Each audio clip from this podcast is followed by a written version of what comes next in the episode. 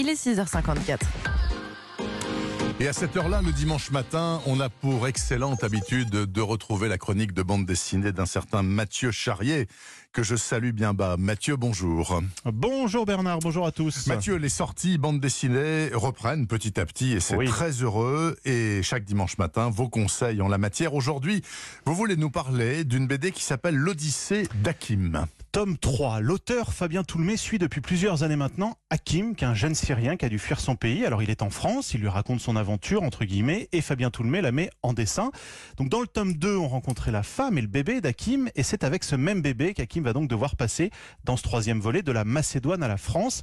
Alors c'est vrai que les ressorts sont toujours un petit peu les mêmes. hein. Il se retrouve dans un camp, puis il est libéré, il repart, il se fait de nouveau arrêter, ils sont escortés par la police jusqu'à la frontière d'un autre pays. On se rend compte comment ces, ces migrants sont aussi des armes géopolitiques, avec à chaque fois en plus ce business autour de la misère. Écoutez Fabien Toulmé. Comme souvent dans des situations euh, dramatiques, il y a des gens en fait qui essaient d'en tirer. Donc euh, moi un des trucs qui m'a marqué, c'est quand il me raconte le moment où il marche euh, sur un chemin en, en race campagne. En fait, le long du chemin, il y a des vendeurs, un peu comme des vendeurs ambulants en fait, qui sont là avec des sacs de bananes, des sacs de biscuits et qui monnaient ça euh, trois, quatre fois le prix.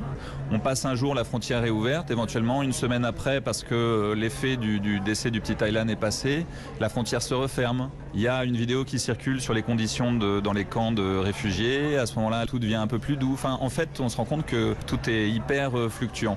Et ce troisième tome est donc le dernier. À la toute fin, on apprend qu'Hakim, sa femme, ses enfants sont toujours en France aujourd'hui, qu'ils galèrent pas mal, mais qu'ils ont réussi à rester en France. Mhm. Donc voilà, c'est l'histoire de l'immigration à l'échelle humaine. Finalement, c'est une BD de reportage. Et franchement, c'est à lire pour comprendre aussi ce que c'est d'être migrant. L'Odyssée d'Hakim, tome 3, c'est publié aux éditions Delcourt. Delcourt. Et puis un autre conseil de lecture également, Mathieu?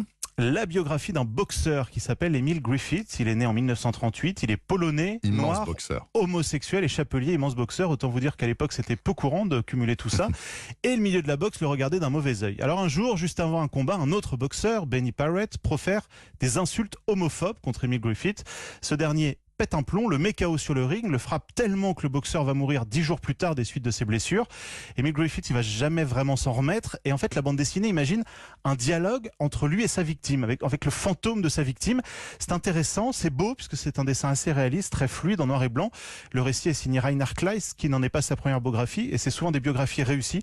Donc plongez-vous surtout si vous aimez la boxe, mais pas que, hein, c'est avant tout une histoire humaine. Ça s'appelle Knockout, et c'est publié chez Casterman. Quel beau thème. En tout cas, quel beau Ah, ça. sujet. Ça, euh, j'espère qu'elle a de la gueule, cette BD, parce que le thème est magnifique. Merci beaucoup, Mathieu Charrier, pour ces conseils de lecture BD. Je vous souhaite un très bon dimanche. Bon dimanche